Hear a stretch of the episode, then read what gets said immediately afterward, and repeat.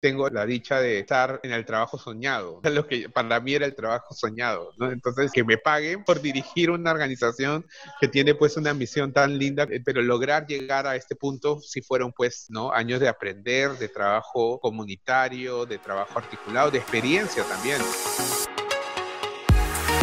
Bienvenido a Lánzate y Emprende. En este podcast no solo conocerás de emprendimiento, también empezarás a trabajar en tu mentalidad, porque no solo basta con trabajar, sino también hacerlo con la mentalidad correcta, porque emprender no es un puesto de trabajo, emprender es un estado mental. Aquí conoceremos a personas con gran trayectoria en el campo del emprendimiento, quienes nos darán a conocer el mindset para emprender. Ya sea si estás por iniciar un proyecto o ya lo iniciaste, estás en el podcast correcto Así que comenzamos.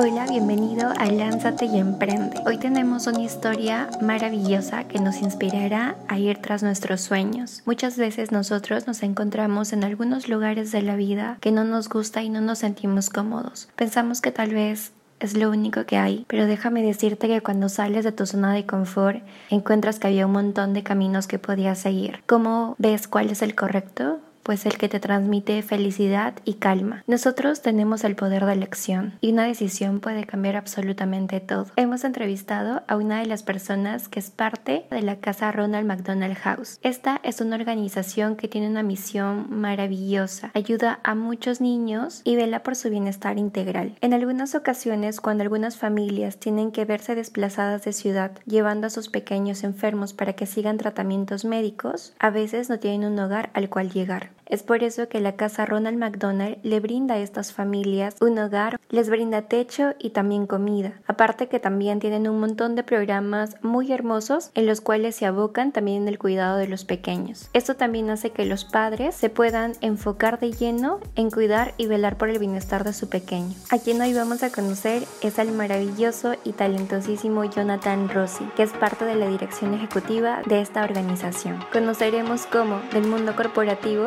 decidió lanzarse y apostar por las organizaciones sociales. Así que sin más, vámonos a esa entrevista.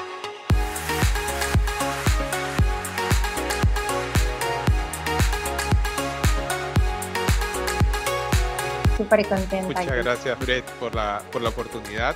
bueno, yo feliz de, de estar aquí en, este espacio. Saludo a todos. Soy parte de la asociación La Casa Ronald McDonald o Ronald McDonald House Charity de Perú. Y bueno, somos una organización que busca dar soporte, apoyar a los niños, ¿no? Sobre todo que están enfrentando eh, un tratamiento médico y que tienen que verse obligados a, venir junto con un familiar aquí a Lima. Y bueno, acá en Perú nosotros tenemos dos albergues y uno que trabaja con el Hospital El otro que trabaja con el Instituto eh, Nacional de Salud del Niño San Borja y les damos un albergue aquí en, Lima, ¿no? Para que no puedan abandonar sus tratamientos médicos. Es una hermosísima labor. Cuéntanos acerca de ti, ¿dónde nace esa pasión tuya de decir, yo quiero hacer algo más, yo quiero transformar, quiero dar mi granito de arena? Mira, bueno, yo creo que, que me inspiro desde el colegio, siempre hay pues estas actividades de, voluntariado, de apoyo social, me gusta involucrarme, pero luego llegó la universidad y metí de lleno a, a los estudios, lamentablemente como en la universidad no tuve mucho esa invitación que por ejemplo hoy día sí hay, ¿no? Como para, para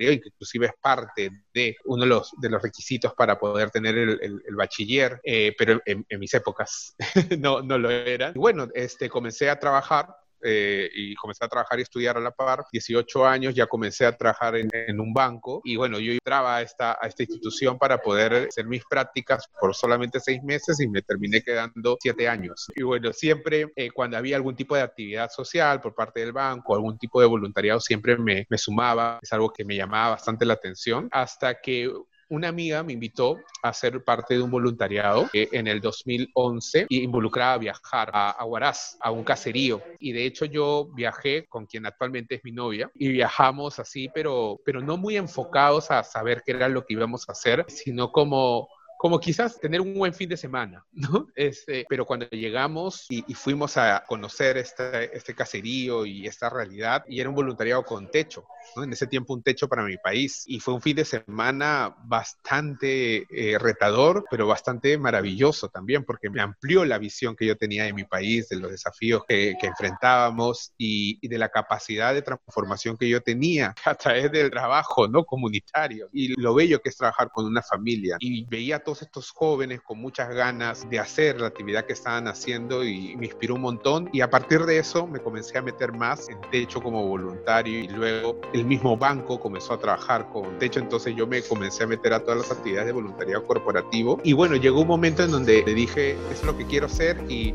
y tomé una decisión arriesgada de ya involucrado un poco más en esa institución y fue cambiar, ¿no? Dejarlo corporativo para en un inicio ser voluntario. Era bastante arriesgado porque muchos amigos me cuestionaban esa decisión, muchos familiares también, pero principalmente tuve el apoyo de, de mi familia y mi familia me dijo, si es lo que tú deseas, prueba, anda, hazlo. Y, de hecho comencé a hacer un voluntariado más profesional porque me involucré en liderar un programa de microcréditos en esta, en esta organización. Bueno, como yo venía de la banca, soy administrador de profesión, tenía una especialización en finanzas, qué mejor como liderar un programa de microcréditos comunitario, ¿no? Entonces comencé a liderar esto, luego también se me dio la oportunidad de trabajar como profesor en un instituto y era a la par, ¿no? De mi trabajo voluntario, profesional. Me sumé como profesor y fui a trabajar a, San Juan de Miraflores y me encantó, sobre todo trabajar con jóvenes y me metí muy de lleno a mejorar la currícula de este instituto para la mayor empleabilidad. De hecho, hasta el día de hoy tengo, tengo bastante comunicación con mis alumnos. Y yo más que por el dinero, porque lógicamente no gana que gana en el banco, pero para mí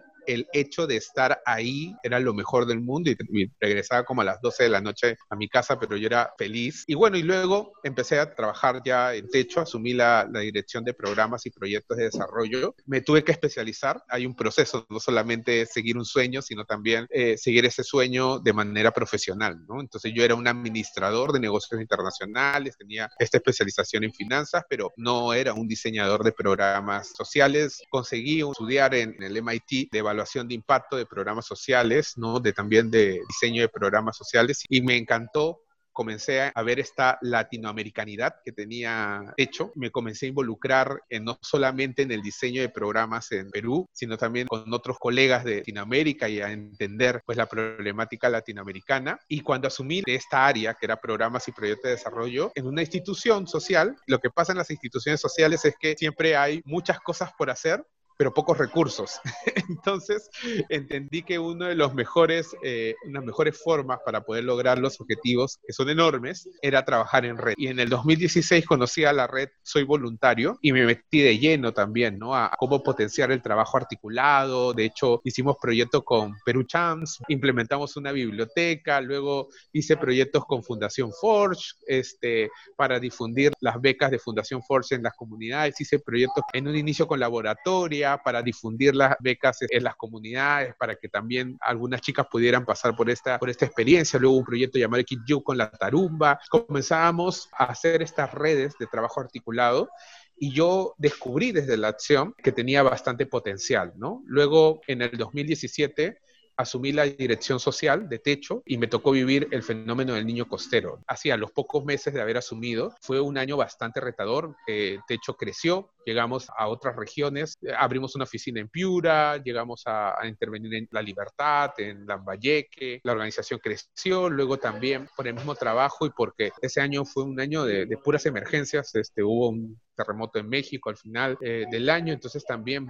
viajé, ¿no? Para poder conocer del trabajo que se venían haciendo en varios países. Y bueno, realmente tuve el honor de dirigir por tres años esta institución que pues moviliza un montón de voluntariado, que con varias organizaciones. Y bueno, y a partir de enero de este año eh, llegó a la Asociación de la Casa Ronald McDonald, que de hecho también es una organización que está presente en más de 65 países, que es una organización también grande, ¿no? Con bastantes programas en varios países y que aquí en Perú tiene estas dos casas albergues y para mí fue también como una inspiración desde el primer día que ingresé a una de las casas y vi pues toda la magia que esconde esta organización. Y bueno, también nos tocó afrontar un momento desafiante fuerte que es esta pandemia y bueno, también nos ha desafiado en transformarnos, como hemos convertido el voluntariado presencial al voluntariado digital, en cómo nos hemos transformado también en las actividades de fundraising, y también en cómo ahora eh, nos pusimos a disposición también para articular con otras organizaciones y, armamos proyecto en conjunto, ¿no? Que se llamó Juntos nos hacemos cargo con otras organizaciones y, y nos pusimos a dar también nuestra capacidad de apoyo, no solamente hacia los niños que están en la Casa Ronald, sino a los niños también que están en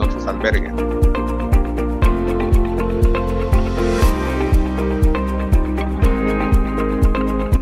del mundo corporativo, terminaste yendo contracorriente, dijiste, bueno, voy a irme por lo social y realmente ir tras eso y como tú dices también, cuando uno pues toma una decisión y decide lanzarse, es también irse formando en el camino. Primero que para mí la experiencia en el mundo corporativo me formó, me sirvió un montón, eh, siempre me ha sumado, muy ordenada, muy orientada a resultados. Lógicamente siempre te demandan pues una contextualización, por ejemplo, cuando trabajas proyectos comunitarios en las comunidades a veces es poco difícil planificar al 100% todo, ¿no? Porque, porque hay muchas externalidades que no puedes tener todo el dominio y porque los procesos comunitarios eh, demandan su tiempo, son más largos de trabajar, pero todo este perfil del trabajo corporativo sí me, me ha ayudado, me ha sumado un montón a tener estas dos visiones de, de, lo social y también lo comercial. En la Casa Ronda tenemos, en la guía de gobernabilidad de la asociación, hay un primer mandamiento que es misión, misión, y el segundo mandamiento es que sin dinero no hay misión. Entonces, a veces las personas que estamos mucho en el mundo social nos gusta mucho como el sueño, la mística, el objetivo social. Y por ahí un poco de la debilidad que se tiene es la sostenibilidad, ¿no? Cómo, cómo generamos, desarrollamos fondos para que nuestra idea sea sostenible. Siento que lo corporativo a mí me sumó un montón en eso. Y también, por ejemplo, con esta experiencia que, que te comenté, lo que yo hice en este instituto fue contratado, como estaban como voluntario en la organización y quería renunciar a mi trabajo en un banco porque quería tener tiempo para lo que a mí me gustaba. Yo, por ejemplo, también cuando he sido voluntaria, a veces tenemos que poner en el lado, ¿no? O mi voluntariado de tales fines de semana, porque en mi casa, por ejemplo, con Crea Más, eran los sábados, o mi trabajo. Y a veces incluso de mi grupo, que éramos cuatro personas, a veces uno faltaba por cuestiones de trabajo y no iba. Entonces entraba esa disyuntiva, o mi trabajo o mi voluntariado. Por ejemplo, en tu caso, tú trabajas en eso, eso también es lo lindo. Sí, tomé esa decisión porque básicamente me encontraba en esa disyuntiva, ¿no? O sea, y también porque en un momento no me sentía como tan a gusto dedicar como todo mi talento, mis energías al negocio, ¿no? Corporativo, ¿no? Sino también yo sentía que podía impactar más y me abocaba directamente a una organización social, ¿no? Pero era una decisión que una la tiene que tomar de forma madura. Hay mucho emocional, sí, pero también eh, de forma madura porque yo sabía que si yo me quería insertar en el mundo social, lógicamente no iba a tener el mismo sueldo que en,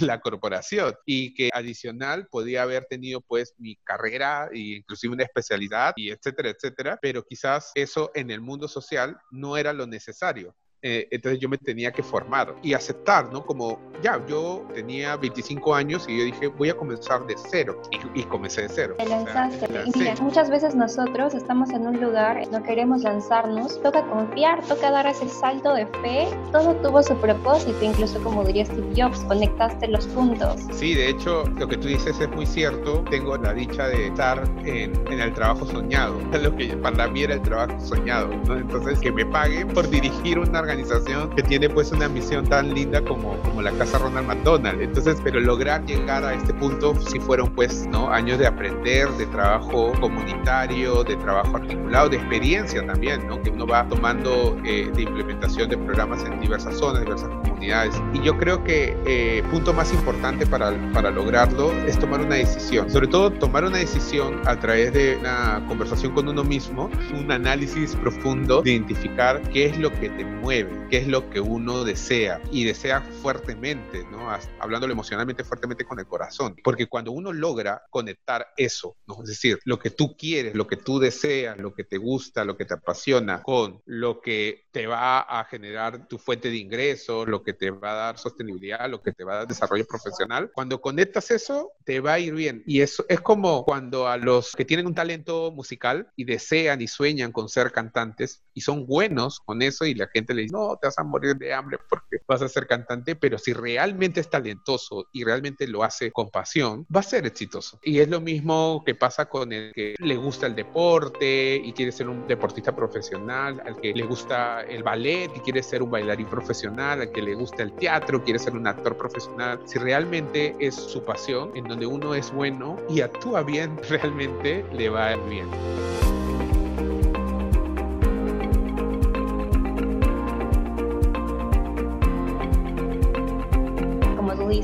Veces cuando uno tiene una pasión catalogado como que no, eso no te va a dar dinero. Incluso, por ejemplo, algo que me pasa con los alumnos que tengo, cuando hablamos acerca de carreras, eh, siempre dicen, yo quiero estudiar, no sé, medicina. Y siempre cuando les pregunto por qué medicina, me dicen porque quiero ayudar a la gente. O sea, yo digo, pero un abogado también ayuda a la gente, un arquitecto también ayuda a la gente. O sea, todas las carreras, cualquiera sea lo que tú quieras optar, ayuda a la gente. Entonces, a veces tenemos esos conceptos ¿no? un poco limitados en cuanto a eso. ¿Qué quieres estudiar eh, arquitecto? ¿Por qué? Porque da dinero. porque, porque te pagan bien. claro, también para eso. Papá lo es, ¿no? Algo así. Exacto. Entonces, como que nos condicionamos un poco a escoger la carrera. Yo creo que es importante conectarnos con nosotros mismos. O sea, saber identificar cuáles son nuestros anhelos, cuáles son nuestras pasiones. Tengamos claro eso. Mira la manera de conectar llegar a conectar a través de los, de los recursos que nosotros podamos identificar que tenemos para poder lograrlo. Entonces, aprovecha eso para que puedas lograr como objetivo en tu vida. Hay decisiones arriesgadas que van a tener que tomar. A veces toca, toca eso y es mejor si las tomamos de jóvenes. Cada día que vivamos cuente, cada día que vivamos sume, ¿no? Entonces, por ejemplo, tú que te despiertas y las actividades que ves que vas a hacer en el día tienen un propósito, tienen un porqué. Incluso eso también, ¿no? Muchas veces hacemos tantas cosas en piloto automático y esa pregunta de ¿por qué hago esto? ¿No? ¿Para qué? ¿Cuál es su propósito, su finalidad? Yo creo que cuando uno se lanza a lo desconocido, lo vital y lo importante es la pasión que uno tiene, ¿no? Entonces, eso también en ti, que es muy, muy, muy bonito. Cuéntanos de las alianzas, ¿por qué es importante ese conjunto y esa sinergia de alianzas? De hecho, por ejemplo, parte de lo que a mí me ha gustado hacer, bueno, era parte de mi trabajo anterior, no corporativo. Entonces, algo que identifiqué mucho es ese talento que yo tenía como para articular. Cuando identifiqué la necesidad dentro de las organizaciones sociales para poder trabajar en red, lo comencé a potenciar, ¿no? Y ahora es algo que, que me gusta bastante. Ahora estamos formando Perú Voluntario, que es una organización que busca eh, como ser una red de redes para seguir potenciando el voluntariado en el país, ¿no? Porque hay mucho por trabajar por el voluntariado. Y venimos trabajando en más proyectos porque sí, pues el país necesita que, que muchos actores sociales comencemos a trabajar de la mano. Y hay cambios que vamos a tener que hacer como sociedad y ahí todos tenemos que poner parte de la nuestra, ¿no? O sea, el cambio que tenemos que tener como para generar una mayor conciencia. Cada uno juega un papel muy importante y a partir de eso creo que las redes de voluntariado también tenemos un papel ahí trascendental. ¿Cómo te impacta hacer un voluntariado? Yo les diría en realidad que a veces uno se suma pensando que, que, va a dar, termina recibiendo mucho más de lo que dio. La organización de voluntariado, sobre todo para los jóvenes, es una oportunidad para formarse hasta profesionalmente. Es una oportunidad a una organización social que siempre está necesitada de manos, de, de diversos talentos, ¿no? Para poder hacer frente a los desafíos que tienen.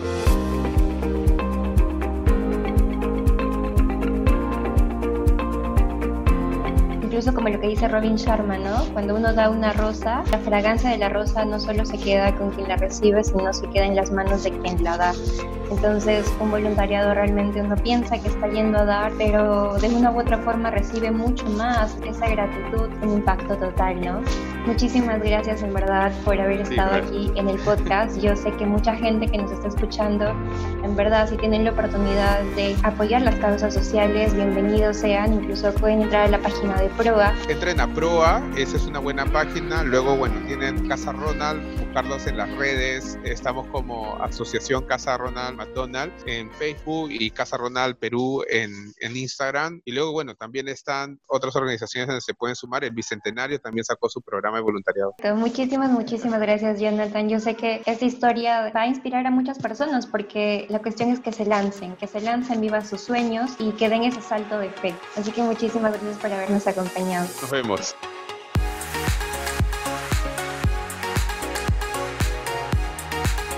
Estoy súper agradecida de haber compartido contigo el episodio del día de hoy. Esta historia nos deja ver de que no hay excusa válida para no ir tras nuestros sueños. Muchas veces cuando decidimos lanzarnos y dar ese gran salto de fe, en el camino también vamos a irnos formando y vamos a seguir aprendiendo constantemente, porque de eso se trata, de ir aprendiendo y de ir realmente amando lo que estamos haciendo. La única persona que puede permitir que tú vivas una vida realmente hermosa, extraordinaria y con propósito, eres solamente tú. Voy a dejar toda la información de la casa Ronald McDonald House y también de Proa en la descripción de este episodio. Proa, como mencionamos, es una organización también sin fines de lucro que te va a permitir ver dónde te puedes sumar como voluntario. Así que no lo pienses más y súmate porque no solo transformarás y ayudarás en alguna problemática, sino que también terminarás transformando tu vida. Quiero agradecerles también enormemente que semana a semana nos estén escuchando en diferentes rinconcitos del mundo. Ya sabes que puedes mandarnos todas tus preguntas,